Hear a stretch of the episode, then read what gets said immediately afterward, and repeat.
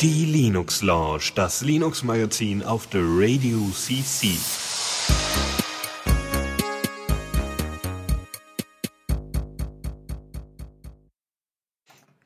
Ja, wunderbar. Das hat man nicht gehört, aber egal. Äh, ja, guten Abend und äh, mal wieder eine Linux Lounge anstehend. Ähm, ja, Ja. Dennis ist mal wieder da. Ich darf, ich darf wieder dabei sein, das ist schön. Oh. ja, super. Mm, ja, gut. Dann ähm, denke ich mal, äh, keine Panik und äh, wir legen einfach mal los. Genau. Neues aus dem Repo. Hm. Man sollte viel mehr Podcasts äh, mit keine Panik anfangen. Vielleicht sollte man einfach mal einen Podcast so nennen und dann äh, jedes Mal irgendwie Panik verbreiten, indem man sagt, oh mein Gott, die Terroristen oder oh mein Gott, hier Sicherheit, hier, ah, BND und Es gibt überhaupt. garantiert schon einen Verschwörungstheorie-Podcast, der so heißt. Das wäre witzig. Aber gut, okay, weiter. Ob, obwohl sie das keine wahrscheinlich weglassen. Panik! ja. Ja, okay. Hm, Skype ist ja jetzt irgendwie auch so eher äh, nicht mehr so das vertrauenswürdigste Medium aufgrund diverser äh, Bekanntheit, Bekanntmachungen und, so. Ich will jetzt eigentlich gar nicht weiter darauf eingehen. Jedenfalls äh, wird an einer Alternative gebastelt, die ähm, eigentlich ziemlich interessant ist, so von der Technik her, weil äh, sie benutzen kein Jabber, aus dem Grund, dass sie äh, was komplett äh, Peer-to-Peer-mäßiges aufbauen. Äh, der Client nennt sich Tox und ähm, soll halt, wenn es denn mal fertig ist, äh, es gibt aktuell noch äh, einzig, das Einzige, was wirklich zu haben ist, jenseits des Quellcodes, ist äh, so experimentelle Builds von dem Ding. Aber es soll halt irgendwie einfach mal alle Features haben, die äh, Skype auch hat. Also hier Voice, Instant Messaging, Video-Telefonie äh, und ähm, Dateiübertragung.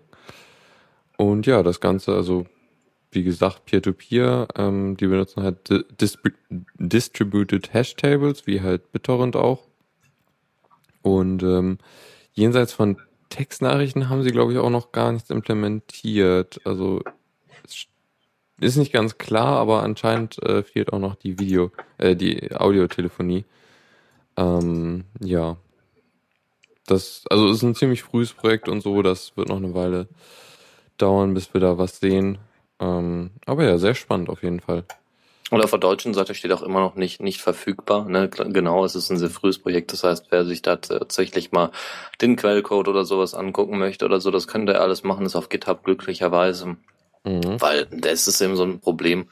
Äh, es gibt tatsächlich eben ähm, Anbieter von äh, sicherer, in Anführungszeichen, sicherer Software, die dann hier sagen, hier, pass auf, wir wollen eine Alternative zu Skype, zu was auch immer werden, äh, zu, zu WhatsApp und dann im Endeffekt den Code nicht rausrücken und dann kann man sich natürlich schon denken, wie toll und wie sicher das sein wird. Ne? Ja, und so kann man es wenigstens auf jeden Fall dafür.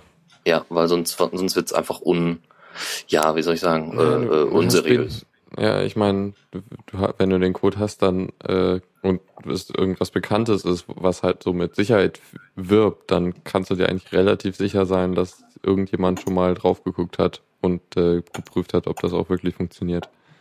Naja, und so, ansonsten, genau, ansonsten sollte es eben äh, eben Open Source sein. Wie gesagt, es gibt tatsächlich eben Projekte, die sagen, wir, wir machen das nicht Open Source aufgrund von Sicherheit, aber genau das ist deren größter Fehler. Hm. Ja gut, da wird einiges, denke ich, noch passieren. Irgendwo, es gibt halt ein Bild und auch irgendwie eine sehr experimentelle Qt-GUI, aber das ist halt auch nicht von denen, also nicht nichts Offizielles, das ist halt nur zum Testen. Ach so, okay, gut zu wissen. Mhm. Joa. Ja, ähm, also was mich, ja, was hat man noch hier? Ähm, das Ding ist ja, dadurch, dass es Peer-to-Peer ist und so weiter, würde sich dann auch jeder ähm, XMPP-Server und so weiter da wohl erübrigen. Ja. Äh, was auf der einen Seite natürlich schön ist, dass wir nicht irgendwie noch mal eine zusätzliche Instanz haben brauchen. Äh, auf der anderen Seite natürlich schade, weil wenn man gerade so vielleicht den einen oder anderen Nicht-Nerd zu Jabber überreden konnte und dann immer mehr Leute zu Jabber äh, übergetreten wären, sind äh, im, im Bekanntenkreis, weiß ich nicht, ich habe ja auch so um die 40, äh, 40 äh, Jabber-Kontakte, ähm, die dann alle dann zu Tom Ach, Tom, sag ich schon. Wie heißt das denn? Äh, äh, Hangouts? Das, ne, Tox meine ich. Äh, ah, ja, Tox, Tox äh, zu Tox rüberzubringen. Äh, Tom, genau. Äh, äh, weil das heißt Tox IM, so heißt die Webseite. Ja, ja. Hm. ähm, die dann auch alle da wieder zu Tox IM rüberzuziehen, äh, ist dann eben auch nochmal schwierig davon zu überzeugen. Obwohl die wahrscheinlich eher dafür bereit sind, da von ihrem Jabber wegzugehen, äh, als äh, viele mhm. andere.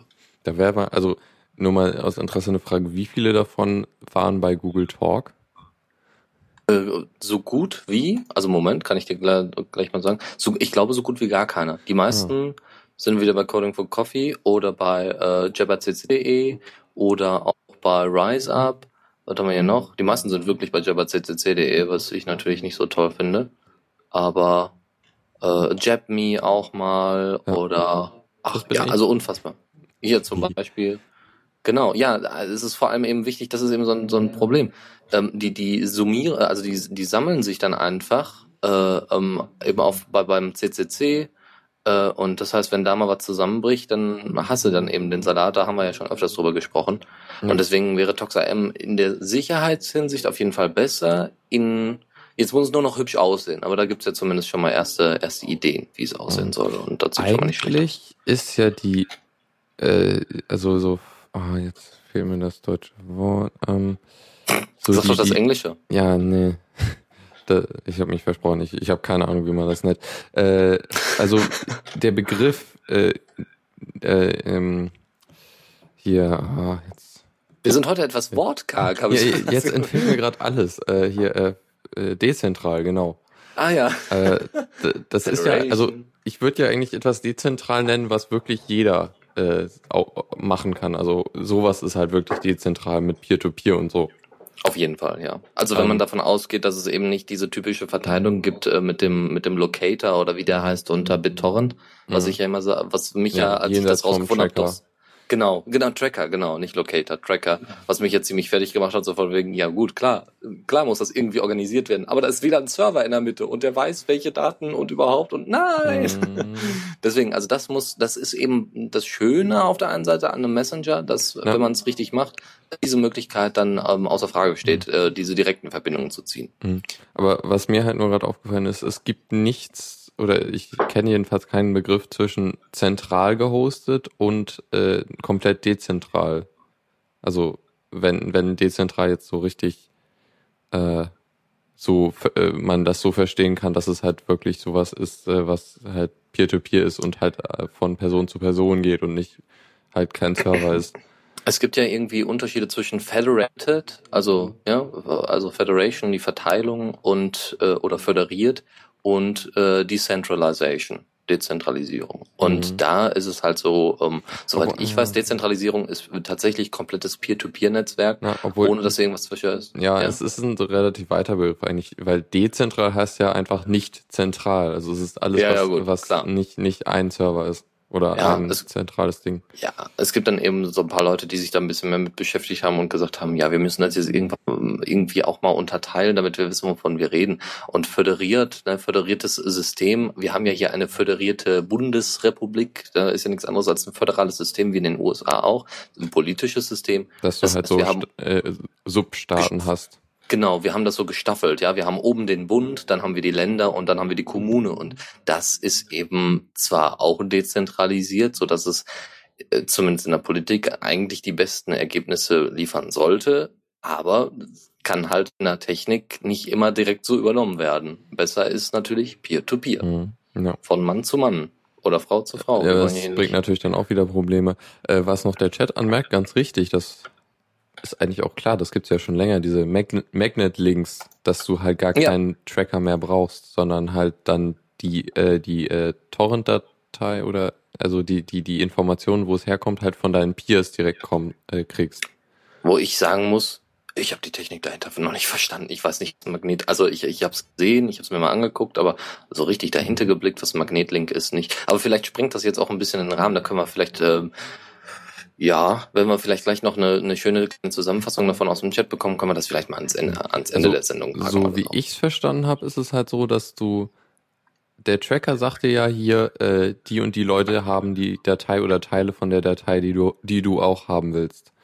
Äh, und bei Magnet Links ist es dann halt so, ich frag oder ich, ich habe eine Liste von Leuten, die ich fragen kann, äh, ob da, die zufällig auch diese Datei haben und du hast halt irgendwie eine relativ große Liste.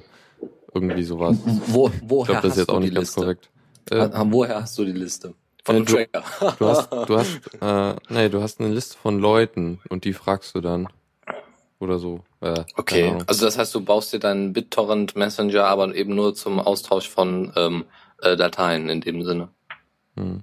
Das sind, glaube ich, genau diese, ähm, äh, diese, äh, diese Di Distributed Hash Tables. Also vielleicht sollten wir erst darüber reden, wenn wir wieder Ahnung, wo ordentlich Ahnung darüber haben, sonst äh, ver, verwuscheln wir uns hier jetzt ja. in unterschiedliche Sachen. Okay. okay. Dann, Dann äh, Google Drive äh, ist ja im Grunde schon vor längerer Zeit gestartet, so als, also es ist halt auch sowas wie Dropbox. Ähm, oh, allerdings mit ziemlich massiv mehr Speicher als Dropbox äh, am Anfang halt. Ähm, und zwar kriegst du da ganze 15 Gigabyte kostenlos, was schon ziemlich nett ist. Finde ich jedenfalls. Also für, für Backups wäre das ja richtig cool. Problem. Noch mehr Daten an Google. ja. Hey. ja. Du kannst es ja verschlüsseln. Ja, trotzdem. Also. Ja, hm. sollte man, aber nicht jeder kann's oder nicht jeder denkt dran und dann ist das auch nochmal ein Aufwand, das alles zu verschlüsseln und dann hochzuschieben und so. Ey, ey. Naja gut, wir machen hier Werbung für Google, also. Hm. aber gut, klar, wer, wer, wer, wer das haben möchte, Google Drive, ja. dann bitte. Also jedenfalls, das Problem war halt unter Linux, es gab keinen offiziellen Client oder, genau. also, es gab schon inoffizielle Clients, die waren aber noch nicht so, also soweit ich das verstehe, halt nicht ganz vollständig oder konnten nicht alle Features. Äh, und jetzt gibt's halt einen ähm, Client, der nennt sich InSync und der ist jetzt in Version 1.0 rausgekommen und ist so, kann so ziemlich alles oder eigentlich alles, was, was, äh, was wahrscheinlich die anderen Clients auf den anderen äh, Plattformen auch können. Ähm, also, mhm. und ist eigentlich ziemlich genau das, was man von Dropbox auch kennt. Ähm, oder, also man kann halt sagen, hier, äh, also man kann halt die, mit dem Client auf die Daten zugreifen und halt auch sagen, äh, synchronisiere einfach mal den Ort, also den, das, alles, was auf Google Drive drauf ist, mit einem Ordner oder halt nur Teile davon. Das geht halt alles. Mhm. Ähm, mh, hm. Ja, funktioniert mit ziemlich vielen Desktops. Äh, Cinnamon, GNOME Shell, KDE 4, LXD, Mate, OpenBox und Unity und Xface. Sehr schön. Ja. Hm. Und ja, im, ja unter Arch Linux gibt es ein Paket im AOR. Sehr schön. Gut. Äh, was? Moment. Äh, lese ich mich gerade oder der kostet Geld? Okay. Das ist ja spannend.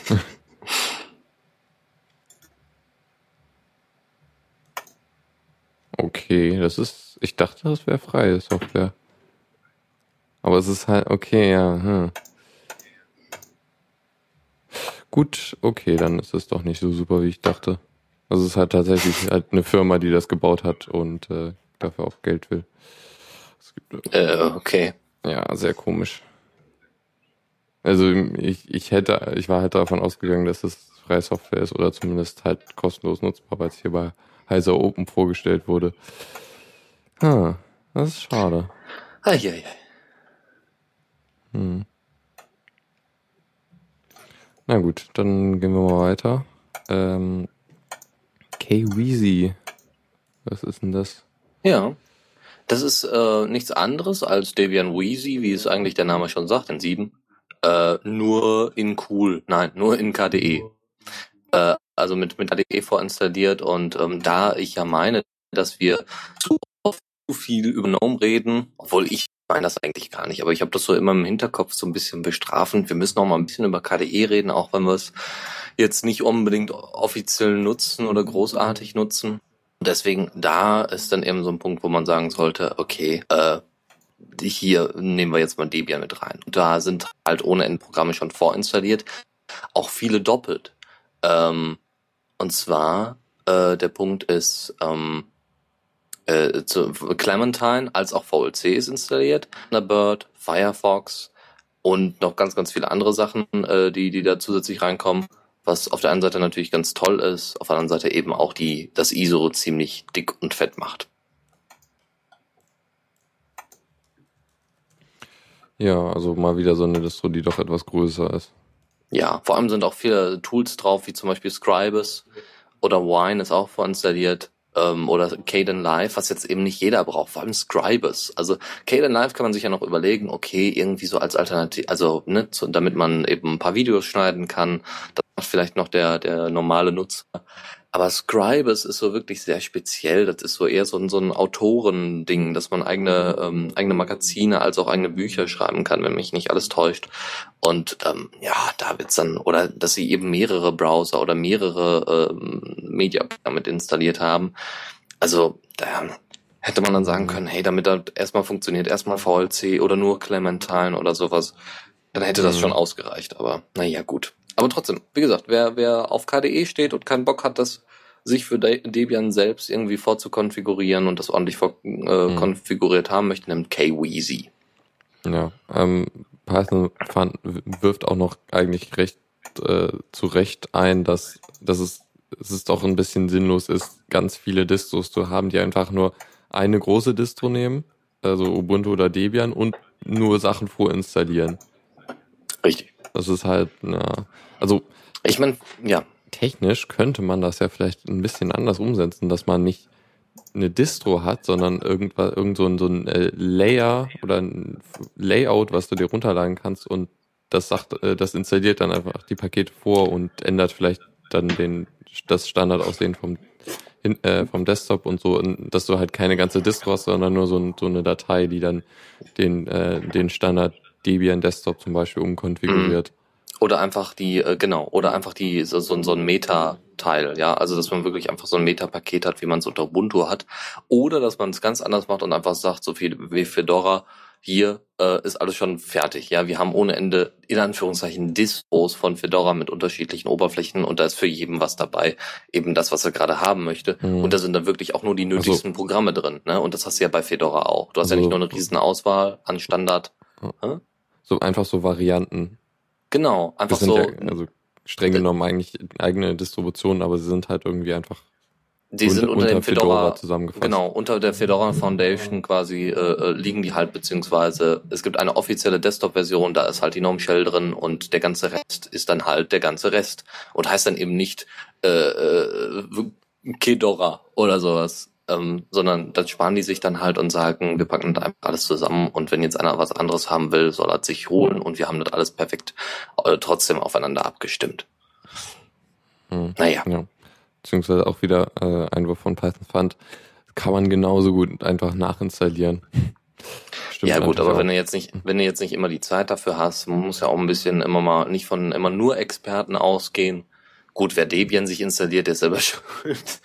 Aber ähm, wenn jetzt jemand vielleicht eben sich nicht schon öfters mal ein Arch Linux aufgesetzt hat und die Struktur von Debian nicht kennt oder sonst irgendwas, ah, dass er das dann nicht unbedingt äh, irgendwie nacheifern möchte, obwohl es ja unter Debian eben wie unter Ubuntu relativ einfach sein sollte.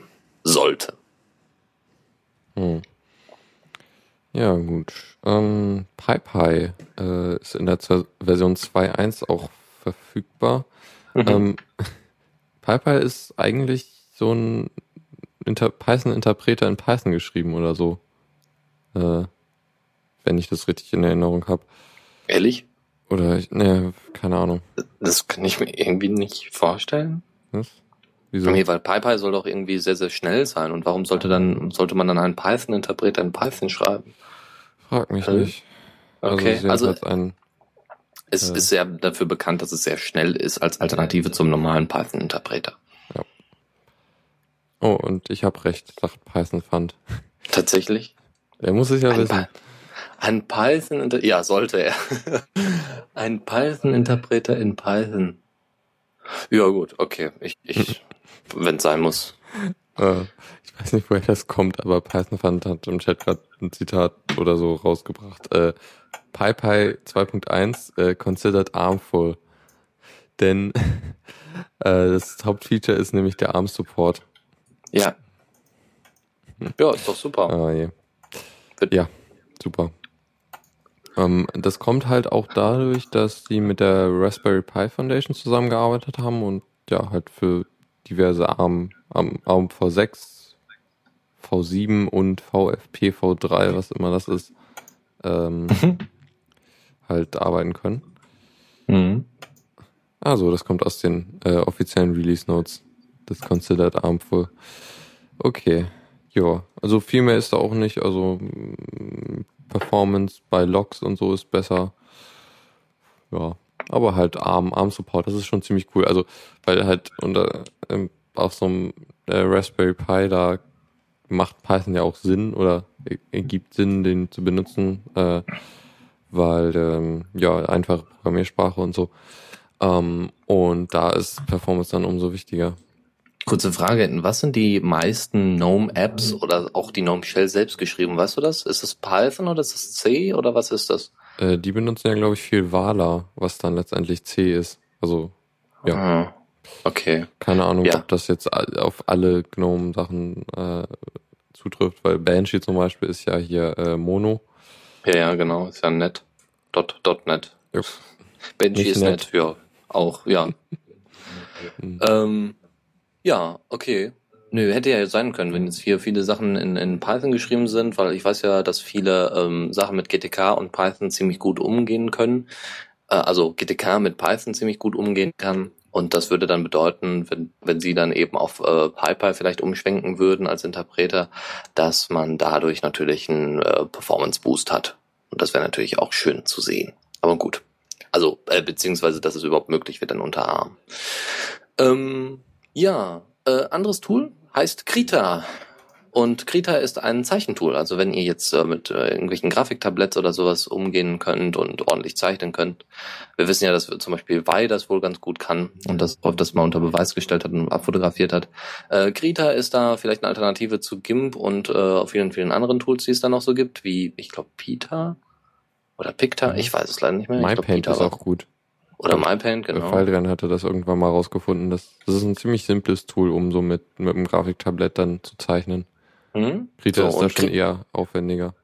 Ja, weil es eben äh, jetzt mit der Version 2.7 noch ein paar neue Tools und Ideen mit reinbringt, die wirklich gut aussehen. Also es geht auch ums Kolorieren teilweise von äh, Sachen und das Hm. ist schon nicht schlecht. Oder dass man auch, ähm, also die haben es wirklich schon teilweise sehr stark erweitert. Also Texturen kann man jetzt irgendwie drüber legen und also das ist schon nicht schlecht. PSD-Support gibt's jetzt und einen Exportfilter und weiß ich nicht, die haben äh, das Transformationstool besser gebaut. Ähm, die, die neuen Linien sind jetzt etwas weicher, ja, so dass das äh, gezeichnete auch noch mal ein bisschen Mhm. ja wirklich nachvollziehbarer aussieht. Das ist echt interessant. Also zumindest bei mir. Ich weiß nicht, ob das einfach, ob man das irgendwie anders hinkriegt, aber bei mir sind die Striche bei MyPaint etwas sehr kantig. Ja, Ja, das- und das wie gesagt, da könnt, frustriert mich ein bisschen. dann probier es einfach mal aus. Äh, ich meine, guck dir Krita- mal die Beispielbilder das Ja. sieht echt gut aus. Also ich eigentlich hatte- KDE ist, glaube ich, Qt-based. Ja, Krita ist halt doch sehr rechenintensiv und war nicht so flüssig, gerade wenn man das Bild gedreht hat und so. Das war ziemlich nervig dann. Das hat dann auch nicht so viel Spaß gemacht. Könnte ja sein, dass die für diese Bugs alle behoben werden, weil wir Mhm. lesen ja jetzt nicht jeden Bug hier vor, der bearbeitet wird, sondern Ja. vor allem neue Features. Ja, Also, äh, wie gesagt, einfach mal ausprobieren. Und äh, die Beispielbilder, die sie da haben, sind, die liegen ja nicht nur daran, äh, welche, welche coolen Typen das gemalt haben, sondern muss ja auch ein bisschen am Programm liegen, ja, wenn die sich da schon mit Mhm. beschäftigen. Ja, ja, also da hatte ich irgendwie auch mal mich ein bisschen mehr mit, mit beschäftigt und Krita ist wohl auch was, was ähm, professionell genutzt wird zum Malen. Wow, okay. Sehr schön. Also schon ein ziemlich äh, starkes, mächtiges Tool. Was vielleicht nicht unbedingt so professionell benutzt wird, ist eigentlich ein Ding, was eigentlich in, der in der falschen Kategorie ist, fällt mir gerade ein. Oh. Ich pack das mal woanders hin. ja, super. äh, vielleicht sollen wir das super Überleitung zum nächsten Thema äh, oder so, zur nächsten Mhm. Rubrik. Newsflash. Joa. ähm, genau, haben mal wieder einiges an Themen gleich, äh, woran? Ähm, gleich zu Guadec haben wir ein paar Themen. Ähm, und erstmal kurz was über äh, Android. Und zwar gab es mal eine Studie darüber, wie es eigentlich so mit der Fra Fragmentierung ist oder also primär halt, was es so oder wie viele Android-Modelle ist und wie, wie, wie verbreitet so Hersteller sind und so. Und äh, da ist rausgekommen, dass es so ungefähr 12.000 oder fast 12.000 verschiedene Android-Modelle gibt, was ziemlich viel ist, finde ich. Also im Vergleich so, wie viele iPhone-Modelle es gibt, das ist schon echt krass eigentlich. Mhm. Ähm, und äh, Samsung dominiert das so ziemlich mit äh, 47,5 Prozent. Überraschung, Überraschung. Ja. Mhm. Ähm, äh, ja, aber so Google-Geräte sind auch ziemlich gut dabei. Irgendwie das Nexus 4 und äh, das Nexus 7 sind so unter den, äh, also das Nexus 4 ist in den Top 10 der meistverkauften Geräte und das Nexus, also der meist benutzten Geräte und das Nexus 7 ist unter den Top 20. Mhm. Ähm, ja. Ähm, das, also ich weiß nicht, wie zuverlässig die Statistik ist, äh, weil soweit ich das verstanden habe, haben sie musste man eine App, also hat man eine App installiert auf seinem Handy, die dann halt die Statistik erhoben hat und das hat, weiß nicht, wie, wie aussagekräftig ist das dann ist, wenn die Leute sich das selber installieren mussten.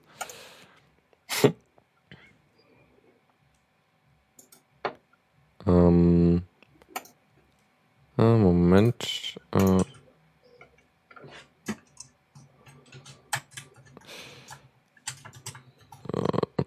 Okay. Ja, genau. Also, ich weiß nicht, Google hat selber ein Gerät hergestellt. Das finde ich ein bisschen komisch. Stehen hier auf einem Ding, weil eigentlich lassen die ja bauen. Oder ist das einfach, ah nee. Ich dachte, das würde einfach jetzt inzwischen für Motorola zählen, aber die sind ja irgendwie auch noch ein bisschen eigenständig.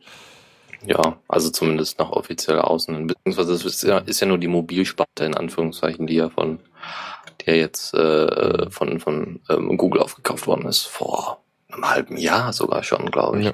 Und sie bringen jetzt seitdem das erste Handy raus, äh, ich weiß nicht, wie dieses Moto X oder so.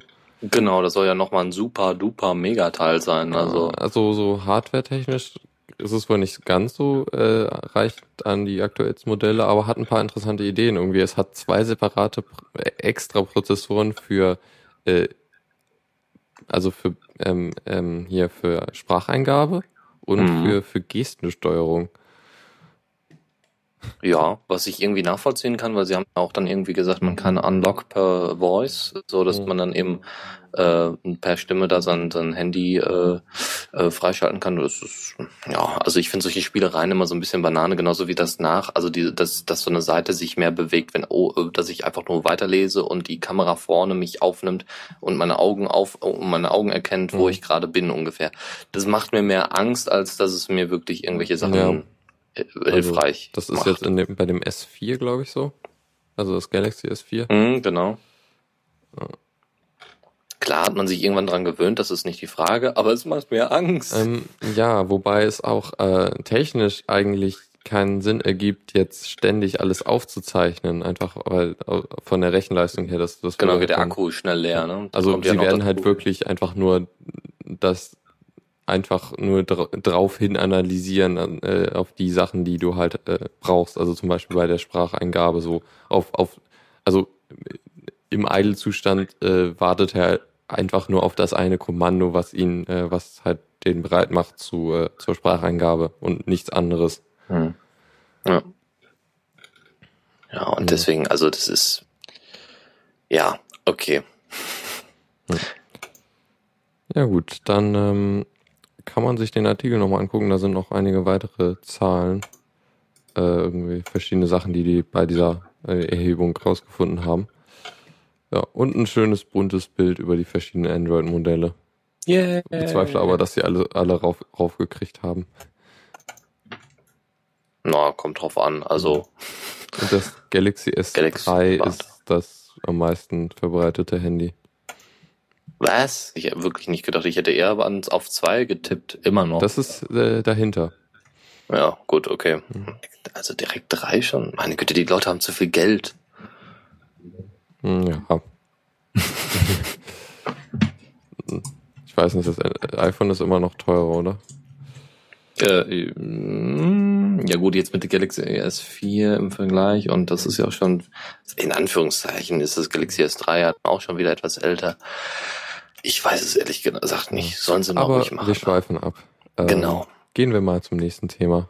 Einer Ich bitte darum. Diktiersoftware. Mhm, sehr, sehr cool. Äh, Und zwar ist das eine, eine Demo in erster Linie, ähm, also eine Demo nicht als, als Software, also eine Demonstration von Software, was in Zukunft möglich sein soll. Der Typ arbeitet wo äh, mit Qt, also ne, alles schön auf KDE-Basis und hat gesagt, wir bauen jetzt mal eine Diktiersoftware. Das heißt, wenn jemand ins Mikrofon spricht, dann wird das automatisch aufgeschrieben. Ihr sagt dann eben noch Komma und Punkt dazu und die Erkennung funktioniert automatisch und ihr habt dann eben euren Text, anstatt ihn zu schreiben, einfach diktiert. Das kann, wenn die Software gut ist, gut funktionieren. In dem Fall ist es eben so, es ist die erste Demo, es ist alles noch ein bisschen hakelig, aber im Grunde sieht das schon sehr gut aus. Also die Sprachaufnahme scheint wohl äh, sehr, schon sehr flink zu sein und es scheint wohl sogar so gut zu laufen, dass man es teilweise auch in anderen ähm, also dass man dafür kein großartiges Interface ja hat, sondern man kann das in jeden Editor und in jedes Programm reinsetzen. Das heißt, wenn ihr eine E-Mail schreibt über einen Webclient, gar kein Problem, setzt ihr da einfach den Cursor rein und äh, einfach, äh, dann braucht ihr einfach nur noch sagen, ähm, äh, Dik nicht Diktatur starten, äh, Aufnahme starten oder sowas und dann ähm, wird das wird das aufgenommen und wie gesagt dann dementsprechend in Worte verpackt. Erstmal nur in der englischen Version, aber das soll auch weiter ausgebaut werden, so dass dann eben auch jede Sprache erkannt wird und ähm, dass man das dann demnächst wunderbar nutzen kann. Und das, wie gesagt, die Demo, erste, erste Demo war echt beeindruckend. Hm, spannend. Ich finde es ja auch, also noch mal eine kurze Anekdote, irgendwie eine ziemlich alte Windows-Version hatte sowas schon mal äh, Diktatur starten, das ist schön. Siri starte eine Diktatur. Ja. Ja. Hm.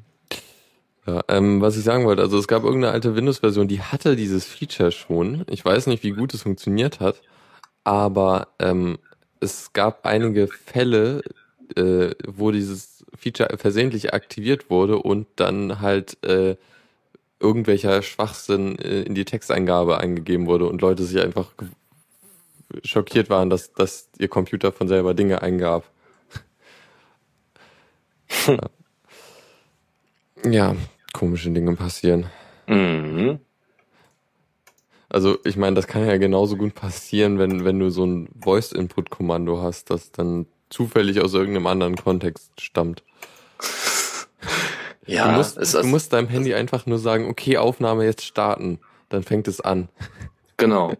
Eieiei. Ja, mh, ja, das kann zu witzigen Sachen führen, ja, wenn du dann so mitten in so einer Konferenz steckst oder gerade mit äh, jemand Privatem telefonierst äh, und dann schickst du das dann an irgendwelche anderen Leute, die das gar nicht mitbekommen sollten, so bestimmte Sachen, so von wegen der Chef ist ein Arsch und du sendest das aus, aus Versehen an den Chef, weil er dann sagst, ja, das muss ich noch an den Chef senden. Nein! Nein, nicht, bitte nicht. Ja, okay. Oh ja, schön passend fand wieder im Chat. Äh, Change Directory, also CD. Ähm, haben Sie rm-rf äh, slash gemeint? Yes. Ah, nein. Ja. Okay. So, dann, dann äh, hast du noch was anderes. wir Äh, KD-Bus und D-Bus im Kernel. Was, was genau ist das? Nee, der K KD-Bus, der Kernel-D-Bus. Ach so. Ähm, das gute äh, D-Bus kennt man ja weil, wahrscheinlich, weil es doch sehr viel genutzt wird, ist halt so ein äh, äh, Busprotokoll, um halt zwischen äh, Ko Kommunikation zwischen Prozessen zu ermöglichen. Mhm. Äh, ist halt doch ziemlich zentral in den aktuellen Linux, Linux Desktops, irgendwie die GNOME nutzt das sehr aktiv. Und ähm, da gibt's Benü Bemühungen, äh, ge- Bemühungen äh, von den äh, Systemd-Entwicklern, das halt als KD-Bus in den Kernel direkt zu integrieren, so dass man halt jederzeit oder halt schon direkt am Anfang, sobald der Kernel da ist, dann hat man halt auch dieses äh, D-Bus-Interface. Und äh, die brauchen das oder es wird halt benötigt, damit man ähm, die Idee für Linux-Apps umsetzen kann, denn da ist es halt so, dass man dann äh, halt damit die Sandbox einsetzt und dann halt äh, die App kommuniziert dann nur noch über über das äh, DBus oder KDBus äh, mit den äh, mit mit der Hardware und dem System und anderen Programmen und äh, ja da das also halt um halt diese Sandbox überhaupt zu haben ist es halt nötig dass es halt auf allen Systemen dann direkt verfügbar ist und deshalb soll es mhm. dann auch in den Kernel ja und ähm, es gab vorher schon zwei Versuche, das irgendwie in den Kernel zu integrieren, aber die sind halt gescheitert und ähm, ja, also, also die, die KDBus-Entwickler sind doch jetzt zuversichtlich, dass es geklappt hat, äh, klappen wird, äh, weil sie sich doch angeguckt haben, warum es die letzten Male gescheitert hat und da gab es wohl auch nicht technische Gründe, äh, warum das nicht geklappt hat. Ja, und mal gucken, wie es läuft. Genau, und das ist halt auch so ein, das wurde jetzt bei der GUA-Deck besprochen. Ähm, und die GUA-Deck, da mhm. kommen wir später nochmal mehr zu. Was so die vor allem für GNOME-Entwicklerkonferenz ist. Ja. Äh, die die GNOME-Entwicklerkonferenz? Nee, weiß ich nicht. Und für, zu großen Teilen. Ich weiß jetzt nicht, wahrscheinlich nicht komplett, aber es wird halt viel über GNOME entschieden. Immer ja. wieder. Ja, dann vorher noch einmal eine Sache zu Mailpile. Genau, ähm, das ist ein kleines Projekt, was mir, äh, ich glaube, Moritz hatte mir das vor, also ne, Java Fund hatte mir das vorhin mal zuge, oder hm, Fanti hatte mir letztens zugeschickt, äh, gerade vorhin. Ähm, ich hatte das aber schon mal gesehen. Mailpile, äh, das ist äh, derzeit ein Crowdfunding und soll ein ähm, Web-Client als auch ein, wenn ich das richtig verstanden habe, als auch ein äh, Desktop-Client werden für Mails, ganz sicher und einfach mit direkter Verschlüsselung ähm, umzugehen, so dass jeder DAO damit umgehen mhm. kann. Ähm, ich kann da gleich mal auf die Liste zugreifen, was äh, was da alles äh, funktioniert und wie das funktioniert. Ähm, die sind, das ist derzeit noch ein Projekt von drei drei Entwicklern, die das eben erstmal als Fulltime-Job machen wollen. Die haben das sonst immer so nebenbei gemacht, so als kleines Projekt. Man kann ja immer noch so weiterarbeiten. Und ne, Mailpile is initially being developed on and tested on Linux and Mac. Ja, ne, Windows soll dann auch irgendwann mal kommen. Das ist auch eines ihrer großen Ziele. Ähm, ja, interessiert uns erstmal nicht, solange es auf Linux auf jeden Fall schon mal funktioniert. Äh, ein Jabber-Support soll irgendwann mal reinkommen und ein Plug-and-Play äh, ähm, ähm, eine Plug-and-Play-Distribution of Mailpile for USB Keys. Das heißt, ihr haut einfach eure USB, äh, eure Distri äh, Distribution dran mit euren Keys drauf, also mit euren mit euren äh, PGPs PGP-Keys und so weiter und könnt dann sofort Mails absenden von diesem USB-Stick, so dass es alles sicher ist. Das heißt, wie gesagt, das zeugt eigentlich einfach nur davon, dass es eben auch als Web-Client als auch als normaler äh, nativer Client funktionieren soll. Was dazu kommen soll, genau, eine, eine OpenPGP-Verschlüsselung oder SMIME-Encryption soll passieren, soll sehr einfach, sehr schnell und sehr, ja, sehr sicher sein natürlich, äh, benutzerfreundlich. Es soll auf jeden Fall alle Sprachen beherrschen, die es so gibt, so ungefähr. Ähm, und es soll auch Möglichkeiten geben, es anzupassen und eine Plugin-Infrastruktur anbieten, so dass ihr auch Themes hin äh, reinbringen könnt oder eben neue Features.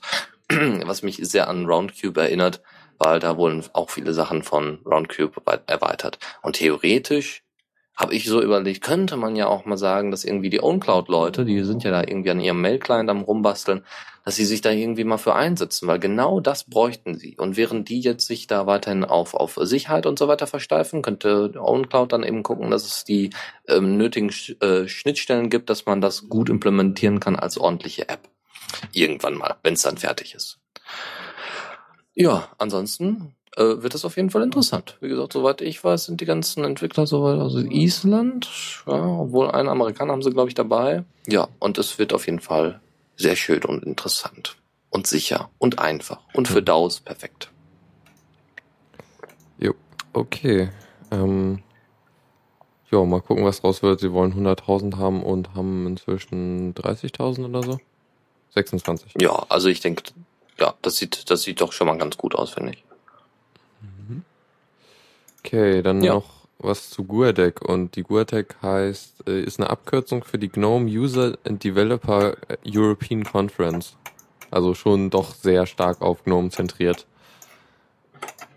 Und ähm, mhm. da gab es einen Vortrag von Steph Walter, einem GNOME-Entwickler, was ich persönlich ein bisschen seltsam fand, weil er, also okay, es macht schon Sinn, aber es ist halt, dass wie er es umsetzen will, ist ein bisschen seltsam. Und zwar will er halt mehr Sicherheit schaffen, dadurch, dass die ganzen Sicherheitsfragen im Hintergrund geklärt werden. Also du hast ja öfter mal so Fragen, äh, ja, hier, soll ich dieses Zertifikat akzeptieren? Ist es äh, selbst signiert und sowas? Und sowas soll mhm. dann halt gar nicht dem Nutzer gestellt werden, sondern direkt im Hintergrund äh, geklärt werden. Ähm, mhm. Zum Beispiel halt bei selbstsignierten Zertifikaten, dann wird die Verbindung einfach direkt abgebrochen. Mhm. Weil ist ja ein Sicherheitsrisiko und so.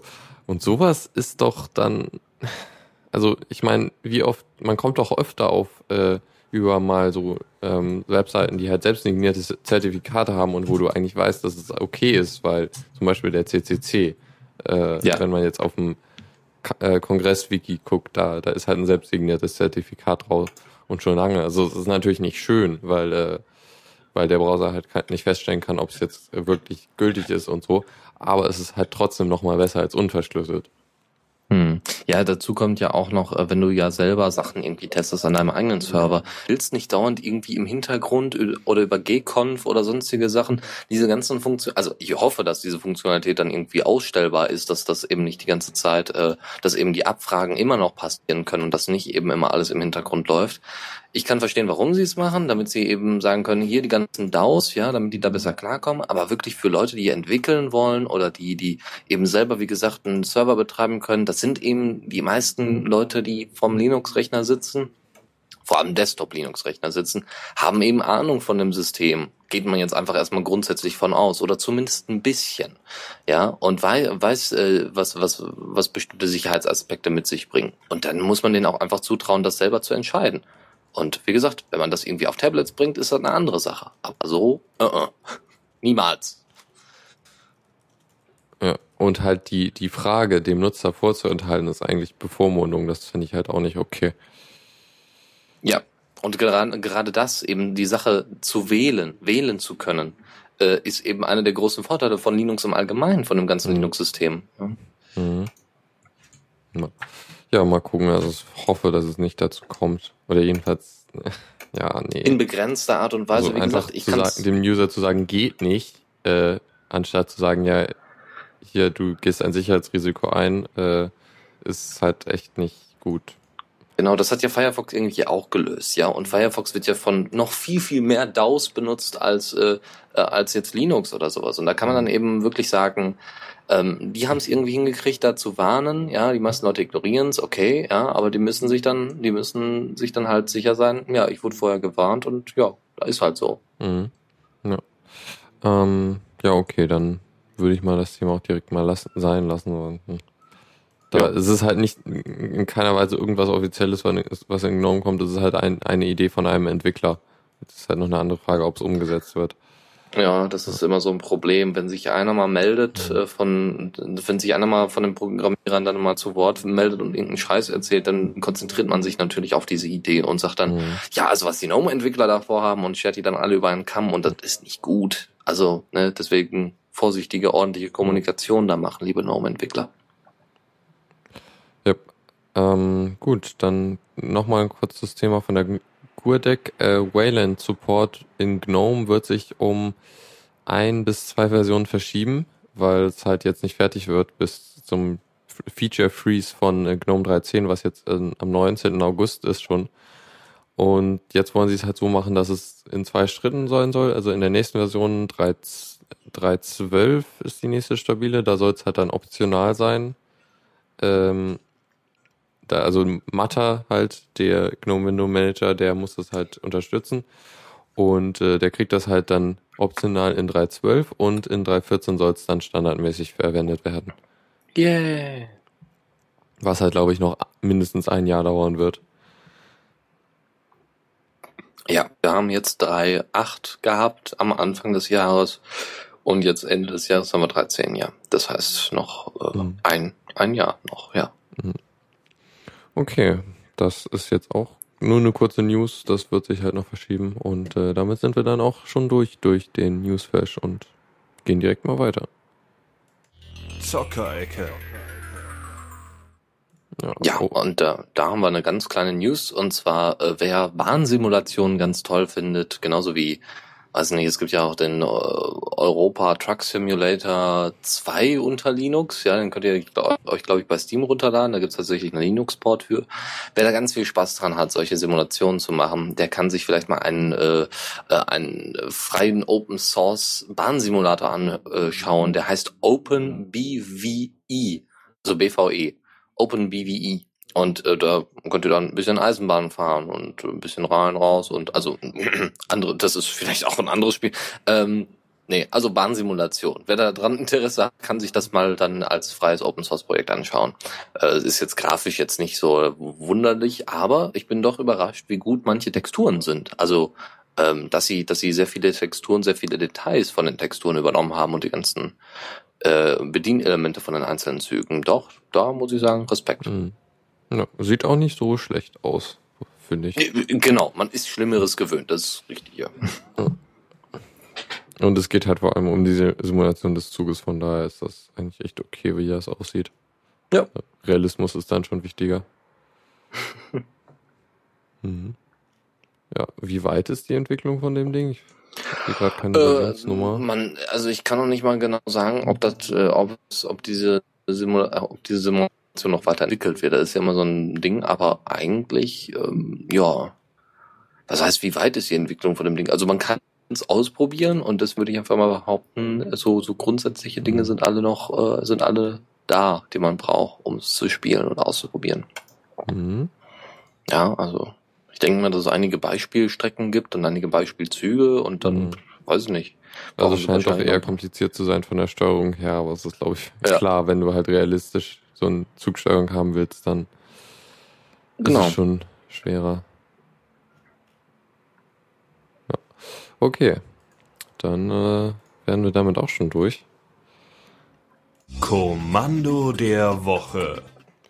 Und da habe ich, äh, also es ist gerade Gastwoche auf äh, bei äh, CLI Magic, also der super Twitter-Account, der Tipps für die Kommandozeile twittert.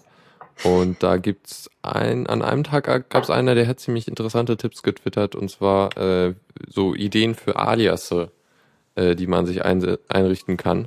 Und da ist zum Beispiel der erste, den ich ziemlich cool finde, äh, der halt einfach äh, Remote nennt sich der und mit dem kann man halt schnell ein Kommando auf einem äh, entfernten SSH-Server ausführen. Ähm, was eigentlich ziemlich cool ist. Also ich wusste schon, dass das geht, aber halt, äh, dass ähm, also das ist halt, also ist halt nicht, nicht so trivial. Ähm, und äh, halt mit so einem Alias kann man das relativ schnell machen. Da sagst du einfach, ja, führ das da aus und also Remote und dann das Kommando und dann bist du fertig. Und das führt halt direkt zum nächsten äh, Kommando. Und zwar ähm, ähm, äh, äh, der andere Alias ist I, äh, Alias IRC und damit ähm, kann man sich dann halt zu einer äh, Tmux oder äh, Screen Session wieder verbinden. Also so Tmux und Screen sind halt so Programme, mit denen man eine virtuelle Konsole halt haben kann auf einem Server, wo, wo man sich dann halt wieder verbinden kann. Die läuft dann halt weiter, wenn man sich ausloggt. Und äh, da kann man zum Beispiel halt eine haben, wo ein ERC-Client läuft, zum Beispiel halt äh, IRSI. Und äh, dann hat, muss man einfach nur ERC in seinen, auf seinem lokalen Computer eintippen und äh, reconnected dann direkt dahin. Das ist schon ziemlich cool. Ja. Und der letzte dann noch, ähm, eine Alternative zu SCP, einfach äh, AirSync. Ähm, den gibt man halt, also das packt halt ein AirSync-Kommando, was über SSH kopiert, äh, mit ein paar mit ein paar Optionen in halt äh, RSCP. Und ähm, ja, damit kann man dann halt so wie mit SCP Sachen kopieren und ähm, das macht dann halt AirSync, was auch cool ist. Der macht, glaube ich, ein paar Sachen besser. Ich glaube, der komprimiert im Gegensatz zu SCP. Meine ich mhm. jedenfalls. Ja. ja, doch, müsste, weil AirSync wird ja oft auch äh, im, als Backup-System benutzt und deswegen mhm. äh, komprimiert er das, ja. Mhm. Okay, dann bin ich auch schon durch damit. Da sind ein paar ziemlich nette Sachen und CLI Magic ist sowieso super, da kommen immer mal wieder sehr gute Tipps. Genau. Ähm, was ich jetzt auch tatsächlich eher zufällig gefunden hatte, war Vimus. Ähm, ist in dem Sinne eigentlich kein richtiges Kommando, aber es ist äh, wohl ein Plugin für MPD oder zumindest ein, ein Frontend für MPD. Ne, dem, dem, wie heißt der nochmal? Music Player Media oder Media Player Daemon ähm, den ihr normalerweise, wo es ja auch Frontends äh, als als ordentliche GUI gibt, aber meistens ist das eben über die über die Konsole. Und wer jetzt ganz viel Bock hat, ja, weil er äh, Vim so toll findet, äh, allgemein äh, wie VI so toll findet, kann diese ganzen Kommandos dann eben unter MPD dann benutzen, kann dann eben vorspulen, wahrscheinlich mit L und H und also vor und zurückspulen oder den nächsten Titel anfordern und solche Geschichten. Oder ähm, also ich, wie gesagt, ihr könnt die Bedienelemente von Vim benutzen, um MPD zu steuern. Und wie gesagt, das ist wieder so von Geeks für Geeks für geekige Sachen, die noch geekig sind. Ja, also das ist beziehungsweise eigentlich Nerds, aber ja. Das geekige Geek. Genau. Oh je.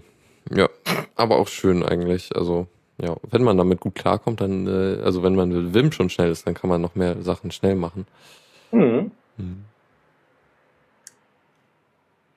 Ja, okay, ich glaube, ich werde gerade mit Emacs-Kommandos äh, etwas beschimpft im Chat. Ja, ich, ich habe das auch schon miterlebt. Emacs, Emacs, Emacs. ja, ist ja gut, ich benutze weiter Wim. ähm, wir können zum nächsten, äh, zur nächsten Rubrik über, glaube ich. Yep. Tipps und Tricks. Zur nächsten und letzten. Mhm. Und zwar äh, ein kleines, kleines Tool, das nennt sich Poodle. Und Poodle ist eine experimentelle Search Engine für Podcasts. Und soweit ich weiß, auch Open Source, wenn mich nicht alles täuscht. Habe ich das vergessen, das zu sagen? Aber nee, nee, nee. Also ihr könnt äh, Podcast-Titel, also ihr habt, ihr habt ähm, sehr, sehr coole Möglichkeiten. Ihr, äh, das wie, sieht aus wie eine ganz normale Webseite, Pod, äh, Poodle FM ähm, slash search.php. So, und da könnt ihr äh, dann eben einfach zu irgendwelchen Themen, da wird dann, glaube ich, das Archive oder eben ganz andere noch, noch, äh, ich glaube, iTunes wird teilweise auch durchsucht. Und dann könnt ihr dann direkt den RSS-Feed euch anzeigen lassen, eine direkte Übersicht, wenn mich nicht hier alles täuscht. Kriegt direkt die, genau, direkt weitergeleitet zu der jeweiligen Seite und könnt eben zum Beispiel nach Linux-Sachen suchen. Oder wenn äh, wann wann äh, die letzte Folge von dem und dem Podcast veröffentlicht worden ist oder was auch immer ja. Also es ist äh, wenn es keine ordentlichen Suchfunktionen auf den jeweiligen Podcast Seiten gibt dann könnt ihr das so machen. Ups. Hallo? Also ja okay. Ähm, ja. Pudel ist also ziemlich cool. Ähm, das mal ausprobieren äh, dann ansonsten gibt es den Zombie Reader, wenn ihr vorher den Google Reader oft benutzt habt. Und äh, der ist ja jetzt platt. Jetzt ist die Frage, wollt ihr euch jetzt an Tiny Tiny RSS gewöhnen oder doch wieder was anderes? Oder wer die Übersicht vom Google Reader ganz toll fand, der kann den Zombie Reader benutzen. Das ist nichts anderes als ein kompletter, zumindest Frontend-Nachbau des Google Readers. Und dort können, gibt es, glaube ich, auch, also oder zumindest wird daran gearbeitet, einen Export möglich oder eine Export- und Importmöglichkeit von euren Daten vom Google Reader. Und äh, das setzt ihr euch selber auf und dann seid ihr damit durch und habt ein sehr, sehr schönes Tool, womit ihr umgehen könnt. Es gibt noch an, viele, viele andere Reader, die teilweise sehr, sehr übersichtlich sind. Ähm, aber wie gesagt, wenn ihr noch welche kennt, einfach mal erwähnen, beziehungsweise uns einfach mal zuschicken. Wir freuen uns auch darüber. Ah, ja, jetzt hier meine wir Kollegen, Nachbarn, wunderbar, ganz toll. Ähm, ja, dann haben wir den Linux und ich Blog natürlich wieder mal, der äh, der mal wieder ein bisschen rumprobiert hat ähm, und uns einen sehr schönen Tipp zur Verfügung stellt. Und zwar, wie man XBMC, das Xbox Media Center, ehemalig Xbox Media Center, XBMC ähm, benutzt. Und das ist äh, also über und zwar über das Android Phone. Ja, dass ihr das darüber steuern könnt, das ist ziemlich klasse. Und das macht auch äh, sehr viel Spaß. Also ich habe selber, wie gesagt, ein XBMC zu Hause. Ich habe es selber noch nicht ausprobiert. Ähm, es geht wohl auch so, dass, äh, dass man XBMC ja auch relativ einfach, es gibt ja eine extra XBMC-Distro für Res fürs Raspberry Pi. Ihr schließt also einfach das Raspberry Pi an euren, ähm, an euren Fernseher an und dann könnt ihr da über Air Audio oder genau, ich glaube so heißt das äh, Team. Es gibt ja einen Apple Airport äh, oder wie heißt es nochmal, dieses Air, Airplay, genau. Es gibt, ihr könnt selber einen Airplay-Server quasi, ähm, äh, gibt es da Nachbau für Und da könnt ihr ähm, das darüber steuern. Also das ist auch nicht schlecht. Äh, wie gesagt, Smartphone, App drauf, XBMC aufs Raspberry Pi, an Fernseher, steuern. Und das macht Spaß, weil wenn man jetzt gerade keine Fernbedienung hat, äh, für so eine USB-Fernbedienung oder sowas, dann macht das auf jeden Fall Spaß. Außerdem könnt ihr ähm, dann sogar noch einstellen, wie wie äh, wie die Qualität sein soll oder ob der CPU soll eher CPU gespart werden soll. Äh, soweit ich weiß, gibt es dieses Air Audio, so heißt diese App, ähm, kostenlos im Google Play Store. Aber ich bin ja sowieso kein Freund des Google Play Store Stores. Aber äh, wie gesagt, mal ausprobieren und einfach den die Anleitung befolgen auf Linux. Hm. Und ich. Und Ähm, eine letzte kleine, ah ja, nee, wolltest du noch- was dazu Ja, sagen? ja. Äh, sollte ich mal jemals wieder einen Fernseher oder einen Beamer kaufen, was noch wahrscheinlicher ist, dann werde ich mir irgendwie auch mal XBMC äh, angucken. Ich stelle mir das ziemlich cool vor, mit so einem Beamer und dann Steam drauf. Also das, ja, hm, warum denn nicht? Ja. Du hast ja auch das äh, Steam äh, Big Picture, den Big, Pic Genau. Big Picture Modus. Genau, und wenn du dann auch noch mit Freunden zusammenspielen möchtest, theoretisch könnte man dann, wenn man ganz bekloppt ist und vorher mal eine Xbox 360 hatte, nimmt man sich einfach den Xbox-Controller oder hat sogar zwei davon, schließt die beide an denselben Rechner an. Also ich habe ja auch an, zum Beispiel. Und Aber ich habe keine Da- Xbox. Ja, nee, brauchst ja auch nicht. Darum geht's ja gar nicht. Es geht darum, dass du ähm, mit dem Xbox-Driver, also Xbox DRV, kannst du ähm, die Xbox-Controller dafür verwenden und kannst die dann dementsprechend steuern. Und dann schließt du einfach zwei an und sagst dann hier, erster Spieler, zweiter Spieler, alles super. Mhm. Macht bestimmt Spaß. Beziehungsweise der Big Picture Modus von Steam, der äh, beschränkt auch, ja auch die Spielauswahl auf äh, Spiele, die äh, oder du kannst halt äh, die Spielauswahl auf Spiele beschränken, die äh, Controller Support haben.